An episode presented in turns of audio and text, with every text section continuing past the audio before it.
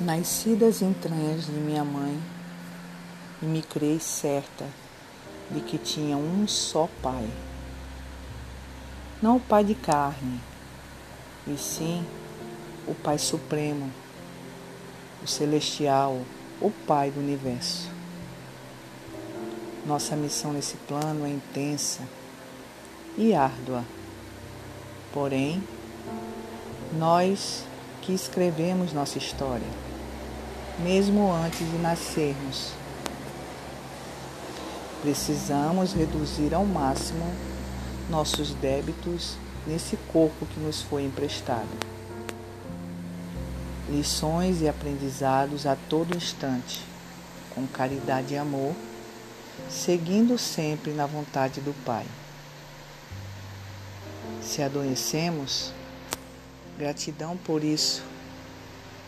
Com certeza, vai valer e muito para a nossa caminhada evolutiva, sabendo se valer da paciência, resiliência, amor e fé. Se for curado, agradeça, pois a cura é o fechar de um ciclo de aprendizado para que seja iniciado outro.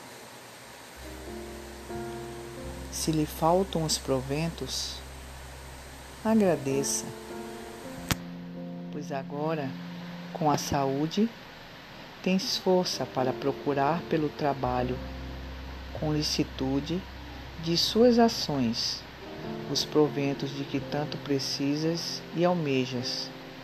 Com certeza chegará até vós.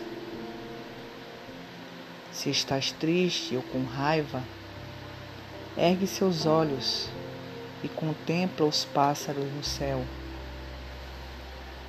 Eles se sentem livres. Têm asas, mas nem sempre podem voar. Contemple as belezas que o Pai nos deixou e acalme seu coração.